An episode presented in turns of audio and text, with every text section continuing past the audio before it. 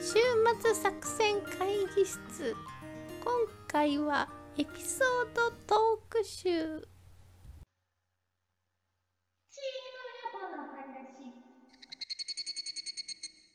こないださはい。あのチームラボのほらボーダレスっていうチームラボ知ってるうん。あのデジタル博物館みたいな感じで、なんかあのね東洋えっとねおお台場の方にあるんやけど、うんなんか東京ドーム1個分ぐらいの空間があるけど、そこがあのまあ要は博物館だったのねはい。で普通の博物館でさなんかあの絵とか展示されてるやない、うんでそれが絵とかはなくて、うんえっとね全部がなんかデジタル化された自然なのようんうんでなんかたなんやろななんて言えばいいなんかそのあああ青色発光ダイオードうが、んもう上からさーって光が流れてくるやつでとか、滝のように見えるってあことそうそうそうそうはいはいそうはいとかあデジタルでで作った仮想自然みたいなあそうそうそうそうバーそうチャルネイチャーわからんけあそんなまあお落合陽一風に言うとデジタルネイチャーやなどあデジタルネイチャーうんうん計算機的な自然みたいなな、うんちょっとインテリっぽいこと言ったやろ今俺ああうん言うたうん言うた言うたうんあとなんかえっとお絵描きをするのようんなんか例えばカエルの絵とかをえっと塗り絵するのよそしたらカエルが動き出すんやろそうでそうそう、うお前全部言うやん 今日そうなんかそれをそのバーコードみたいにバーコードっていうかあのその書いた紙をあの専用の機械にあのい読み込ませると自分水槽がの中で泳いだりするんじゃんあとうん水槽とか自分のかえ描いたかカエルとかがあのあの床をもうぴょんぴょん跳ねるのよ、うんだからもういろんな人が変えたやつがもうその空間をいろんなところで動いててみたいなそれがなんかね自分が作ったやつが動くとね可愛いのよあほうなんやそうみたいなやつとかあってそうあれはなんかね良かったあのねあはいはいすごい面白かったのはえっとねおお茶を飲むとこがあるのよねあの日本茶とかやねんけどに日本茶を入れてもらいますで飲もうと思ったら上から光がパーッと当たってお茶のなんかところに花が咲くのよ、うんでなんかそれをは花やとか言いながら飲んでまた奥と花咲くみたいな感うじで、んあおしゃれとそうそれ誰と行ったんや彼女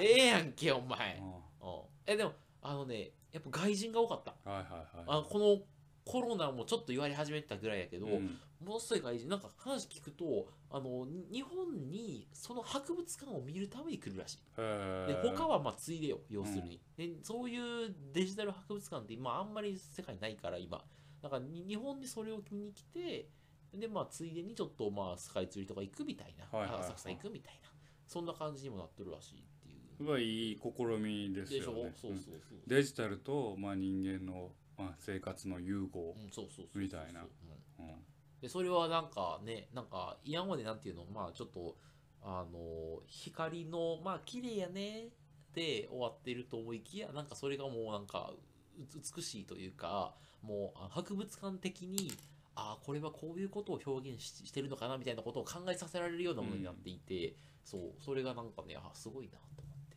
そうあの猪子さんやったっけチチームラボの社長さんって、はいはいい猪子さんっていう人なんだけど、まあ、すごいなんかまあ女あ遊びがおあのあれやとそういうあのまあ風評がある方やねんけどめっちゃディスるやん、そこやけどなんかあのいでもそれを見てあーやっぱすごい才能なんやなと思って、そういやーよかったあれは。うんだからちょっとぜひ、ちょっと、松島作戦会議じゃななないけど、ちょっとぜひ、ちょっと東京近辺にお住まいの方は、はいはいぜひ行ってみていただきたい。まあ、外国からこのために来るぐらいやから、まあ、ぜひ、地方の方でも、東京に来るついでにね、チームラボチームラボの、あの、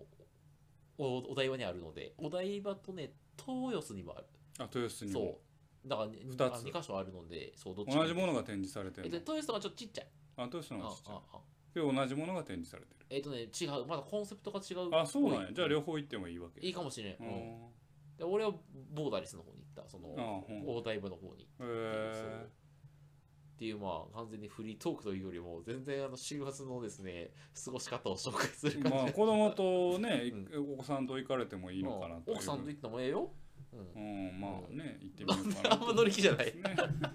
行ってみようっあとおい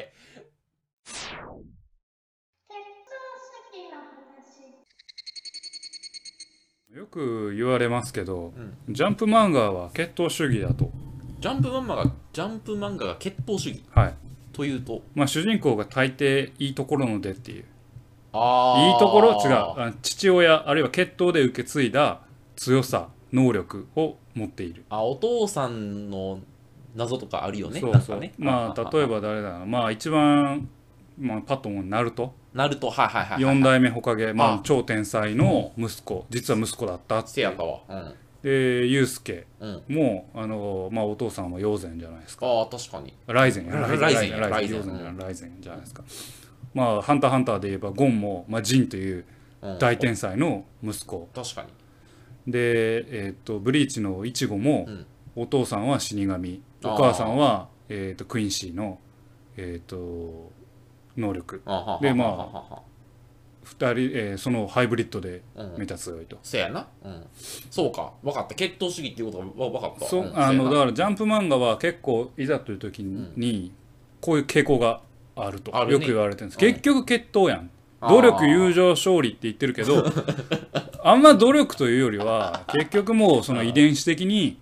もともとサラブレッドやんああ、才能あるやつによる。あるやつによ努る力、友情、勝利であるそうそうそうそうあーなるほど。でしょとはいはいはい。なるほどとうん思ってた時に、まあ別にそれがいいも悪いもなくて、んまあ別にいいんじゃない盛り上がるんやったらいいああそれが正義だから別にいいんだけど、はいはいはい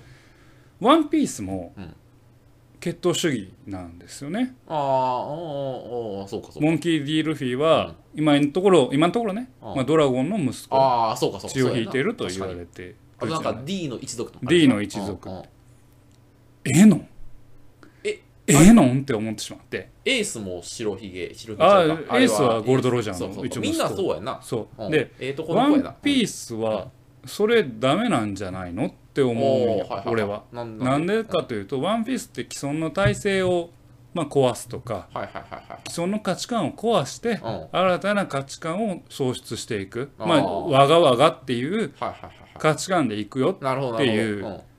者たちの活躍じゃないですあかーそれが小気味いいわけですよはいねはいはい既存のまああれあいつらいろんな町に行ってはいあのー旧体制を全部ぶっ壊してうんうんうんうんそうやな去っていくじゃないですか去去っていくじゃないですか新しい価値観の構築はよろしくって言ってよろしく去っていくなうん旧体制壊したからなーって言ってよっしゃ飛び出していくじゃないですかうん確に確でそういうやつらうがん血統主義ってええのかなっていうかにうん要はああるあの価値観を受け継いでるものうんある血を受け継いでるものがーうんその他の血統を壊すその他の価値観を壊すっていうのってほうほうほう大いなる矛盾があるような気がしていておーなるほどはあはあはあはあはあはあ待てよ要はいやあ今までの旧体制古い価値観をぶっ壊すぜうんっていうものって市政から出てきたうん名もなき人であるべきなのかなと思っていあーて革命軍はね革命はねあはあはあはあでも結局その革命を起こしてるのうはん血を受け継いだ人なんだあー伝承そうを受け継いだ人なんだかあだっかてら天竜人も血を受け継いだ人やし、うん革命するやつらも血を受け継いだ人たそうちでその血統同士の戦いみたいなそうそうイメージ決のね闘の対た戦いになるとうんそれってうん「ワンピースが描きたい本質のテーマと矛盾してへんっていうあーある種あれかルフィが活躍すれば活躍すするるほほどど天竜人もこ肯定しちゃうみたいな肯定しちゃうそうそうそうあーはい結局お前らは決闘の名のもとうにん旧体制の価値観を潰してうん俺らが正しいんだぜって言ってるだけ、まあバトルロワイヤルの漫画やからうな、んっそうていなうっことやてしまうと「けワンピースそそこは大いなる矛盾なんかなって思あっーて俺はちょっと「ワンピースは決闘主義あかんやろ」ってはい今更ながら思ってしまうっていうあ。ーでなんかワンピースとかはさそのなんていうのそのきなんか仲間とのさ絆絆があってさそのまあその絆を作った自分たちの小さなコミュニティによって体制をぶっ壊すんだっていうさバトルロワイヤル的なのを描いているわけじゃない、まああれも結構む昔に始まった漫画やからさ、まあなだからその世界観はやっぱずっとあるわけじゃないだからその今更結構ちょっとげ現代的なさそのもうバトルロワイヤルとかじゃないよねみたいなのにさちょっと方向修正するにはもっと設定がもう詰め込んでるからさちょっと無理よもういやバトルロワイヤルでいいねんけうんどうんなんかの地位受け継いでるっているああ、いやもう、まあそうか。もうワンピースの血統主義だけなんかおかしい気がしてきて、あーなるほどうんまあ確かにその僕のヒーローアカデミアとかはさ、もうなんかな名もなき才能もなかったデク君があのねあ努力すまあど努力というかなんか力をね受け継いでみたいな感じやな、うん、そういう意味だとちょっとそういう風に今どんどん変わっていってるのかもしれんな、うんあなんかちょっとそこにね違和感があるはいはい血統主義は、まあ、別にそのナルトとかはいいんですよ、うんあれ血統の漫画やかマらー、ケットの漫画、うん、無知受け継いだとか能力受け継いだとか、うんうんあれはいいんですよ、うんまあ、物語に合ってるなと、うんあれワンピースには矛盾があるんじゃねえかって思ってちょっと悶々したというああ話、そうかうん、じゃあ誰が主人公やったらいいかなウソップかなウソップ かいやいやウソップが主人公やあだって知らんけどいや別に誰でもいいねんけどゾロは主人公やったらいいんじゃないああゾロ確かになんかゾロ誰でもい、ないしうん、一般大衆みたいなとこあるよなそうそうそうだだっってて結局サンジもええとこのボンボンあだあったそうやしボンボンやわ、うんウソップもヤソップの息子やしああまあヤソップは別にそんなありえ ない、うん、ゾロぐらいじゃないああゾロかまあナミもそうかなゾロをわフィからーんチャーしていこうじゃんゾロフィーチャーこれからゾロ漫画やってないいんかなこれから主人公がどんどん変わっていくみたいなそうそうそう ななそこにねちょっと、うんあのいいのかなってんはい僕はいははい思うああなるほど、ううんんでもまあね血統はおこれが気になっていろいろ調べたんですほよんほんねほんほんほんあのまあ歴史の話をすれば、うんやっぱ血統って大事で、うんうんあの豊臣秀吉とかも最終的には俺は源氏の流れを組むっていう源氏の名前をもらおうとしてたんへえ、ですよそねうなんだ、うんあだからその権威づけるためのに必要なものあなあんあですよ、まあ正当性みたいな大衆をマネジメントマネジメントするためにに権威がいるかそうらそうそうそ血統を血統が必要なのみたいなのはまあそれが一応さそのロジックが通ってるじゃない、うんこうしたい時にからそうそうそうの権威が必要だみたいなねうだから豊臣秀吉は名もなき一農民がうん成り上がって、あー権威づけるための血統ああをに得ようとしたのああはいはいはいルフィを豊臣秀吉とした時に「いやお前も結局ええとこの血ついでるやん」ってなるのはええんかああええんかそれって、まいああのドラゴンさんが死にはったらええんちゃうかやでも違うか結局そうその結局その血を受け継いだ正当性があるやん革命軍まあまあまあそうはかそうかドラゴンの息子うんルフィを持ち上げるやんっああそうやなってなった時に結局決闘やんってああ確いかうなんかなんにちょっと確かにその悲しさがあるね悲しいね確かに俺も悲しいいねや少年漫画であるためにはやっぱあれやなやっぱその名もなき少年の成功成長物語の方がまあ夢はあるよな、そのまあ血統があることによってそのなんだろうな説得力あるんよ例えば強さの説得力、うん、うんうんうんうん確かに、うんうん、だあから漫画としてはやりやすいと思うよ、こいつは実は強いよねこういう血を受け継いでたんだよ、あ父さんみたい確かな、うん、だからそれは別にいいんでにすよあでもなんかそれを間違った風に物語の世界観と、あのー沿わない感じで使っちゃうとちょっと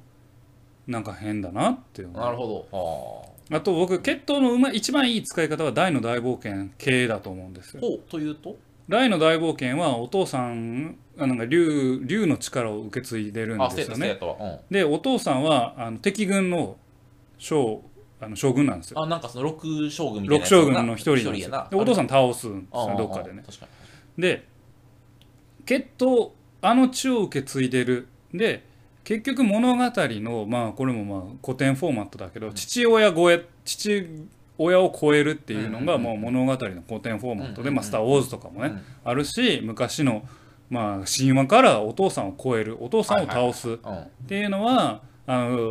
ー一個テーマだったあわけですああ確かにカブトボーグもそうやわんそう 株と防具出す ごめんごめん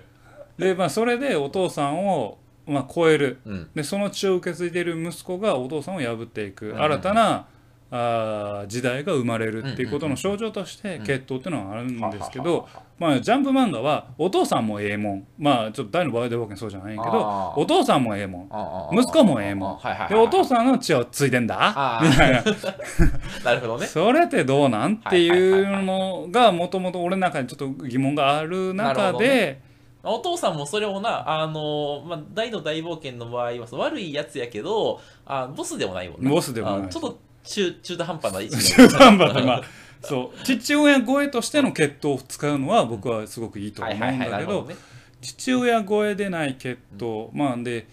えーまあジョジョの血統の使い方もいいと思うんですよほうほうほこの戦う一族としての血統ああとしてどうしたけどうと、んあのディオの戦いとしての、ディオとの戦いを運命づけられた一族としてのう血んう統、んうんで意思を受け継いでるっていう意味での血統の使い方も分かるんですけど、うんうんその能力が血統でこう定義されるはいっはいはいていうのなんか変だし、うんもう繰り返しだけど「ワンピースで血統はだ赤の違うあのーって思ってしまうよな。うんまああれやね確かにそういうなんかねその個人の生まれとかに関わらず成功できるんだっていう話の方がねね少年漫画としていいのかなと思うんですけどいいかなね。まあ「ワンピース読みますけど ね。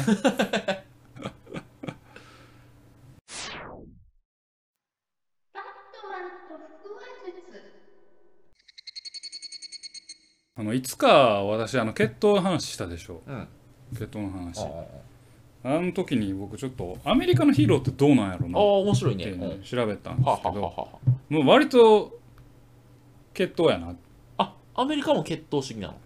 大体金持ちスター・ウォーズとかもそうやもんな金持ち血統あ金持ちなの、まずあのアイアンマンのトニー・スタークんうんうんお父さんが財を成してうんお父さんがすげえ大企業を運営してて軍事企業を運営しててうんそれを受け継ぐあのことになったトニー・スタークへえでバットマンうんあのー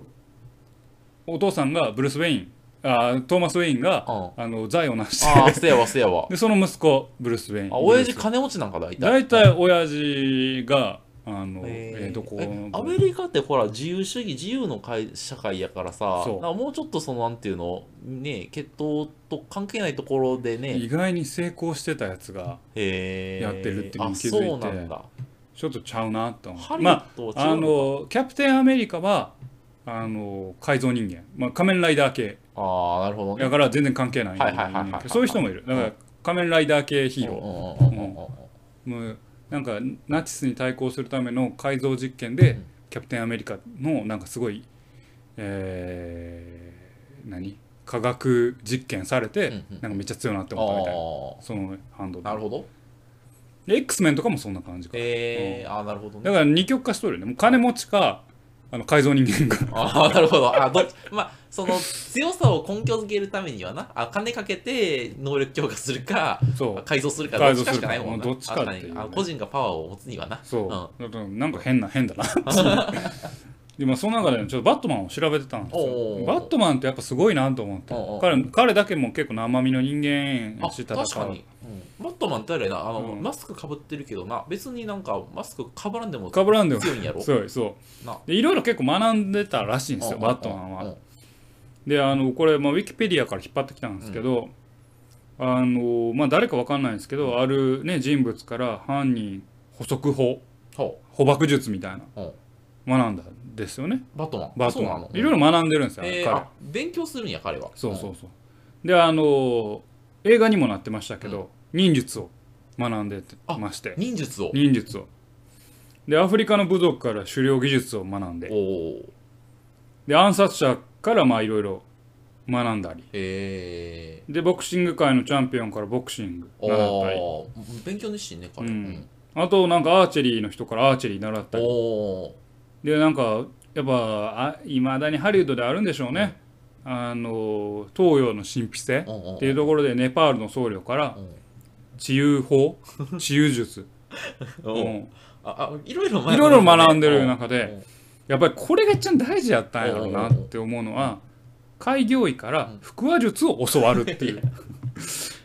腹話術腹話術習ってたんやだからボソボソ喋るんやと思っ いやそういうことじゃないやろてなるほどと思って自分のに肉声をバレないようにするためのってことなのかそうあれはあこうやってだから考えたんよあ俺犯人捕捕獲術学んあであ忍術学んであ格闘技学んで治癒法とか学んであもういろいろ学んできたととヒーローにとって必要な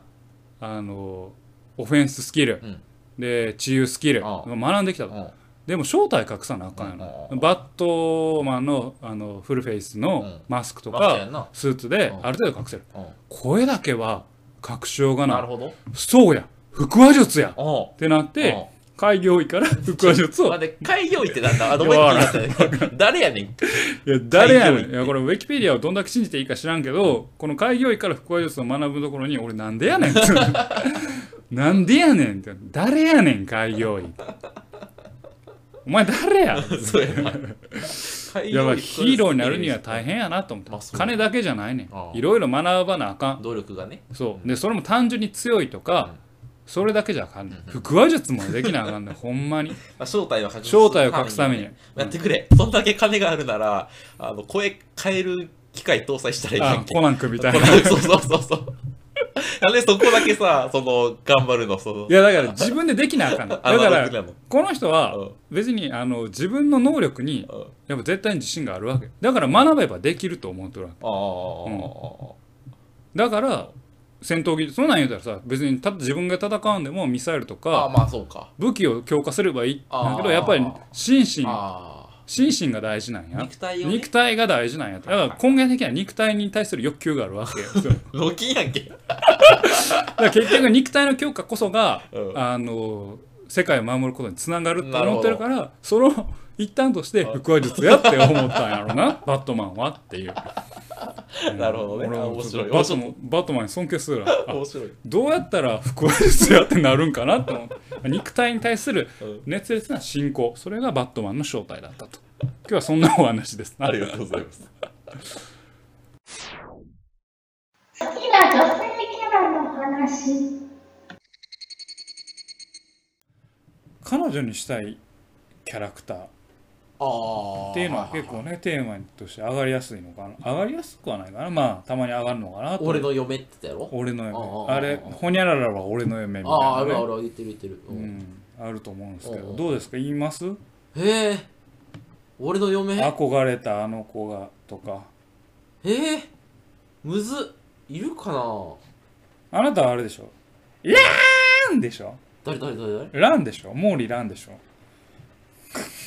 い やモーリーあんだけコナン好きやのにいや俺そんなコナン好きじバゃバないしローとか言バうロー って好きじゃないしそんなにいや蘭姉ちゃん重たくないああラン姉ちゃん重たい説蘭姉ちゃんさうん重いやろ、ラン姉ちゃんちょっと重いかなうん、なんかちょっとさいや多分あの子は高校生やからいいけどあのまま成長する成長するとちょっねヤンデレになるよ、ああはいはいうんはいあの子やばいあの子やばいよ、はいはいうんはいやばいんや。やばくないやってうんいやそんなだってさ幼馴染の幻想